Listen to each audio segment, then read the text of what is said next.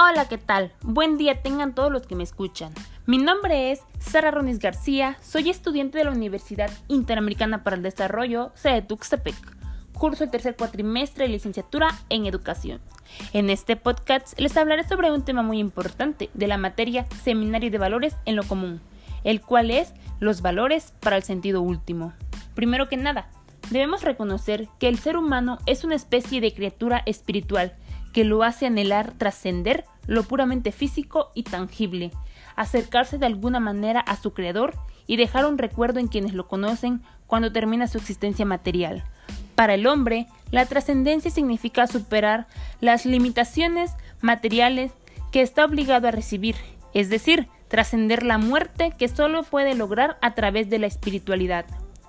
Comencemos a hablar sobre el amor. Sabemos que el primer amor es Dios y subsecuentemente es posible amar a los demás como a ti mismo por amor a Dios. Según Benedicto XVI, la palabra amor ha sido utilizada en demasía y se habla de una multiplicidad de amores. No obstante, el que destaca como excelente entre todos es el amor entre el hombre y la mujer, en el cual intervienen inseparablemente el cuerpo y el alma. En el amor se reconoce la esencia del otro. El amor es un uso más humano y más profundo de la voluntad. El amor no es un sentimiento, es el acto voluntario de, donación personal y libre, del que quiere hacer el bien a la persona amada, al prójimo, a los demás, que conlleva emociones, sentimientos y pasión y sin exigir nada a cambio. Ahora bien, las virtudes teologales son los hábitos que Dios infunde en la inteligencia y en la voluntad del hombre para ordenar sus acciones hacia Él, las cuales son la fe, la esperanza y la caridad. La fe es el don por el cual somos capaces de reconocer a Dios.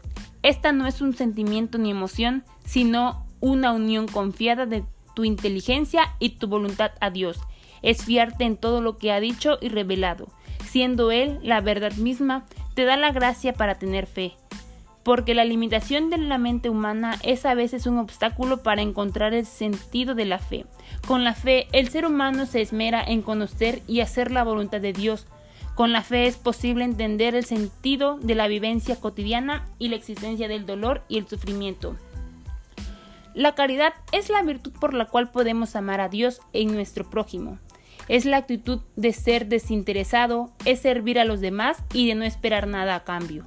Por tanto, debe entenderse como sinónimo de altruismo, generosidad o solidaridad. La esperanza es la virtud por la que deseamos a Dios como buen supremo. Es creer que se alcanzará lo que se desea. Cada generación tiene la esperanza de que la época que vive será la más perfecta conforme va alcanzando mayores conocimientos. La esperanza se renueva con cada generación, pero entonces la generación que envejece siente que esta esperanza futura no es la que le pertenece, porque no está destinada a ella, por lo tanto no es tuya, no les parece real. Recapitulando los temas, puedo afirmar que Dios nos entrega estas virtudes en el sacramento del bautismo, pero debemos trabajarlas a lo largo de nuestra vida, siendo personas de bien con uno mismo y con el prójimo.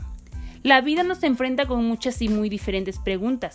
Nos cuestiona, por ejemplo, cuánto podemos amar, cuánto podemos disfrutar y cuánto podemos aguantar. La vida diaria nos pide que distingamos entre lo que realmente es importante en la vida y lo que no lo es, y por qué lo es. Con base en ello, establezcamos prioridades. ¿Sientes que has hecho crecer estas virtudes en tu interior? Muchas gracias por haber llegado al final de este podcast. Nos vemos hasta la próxima.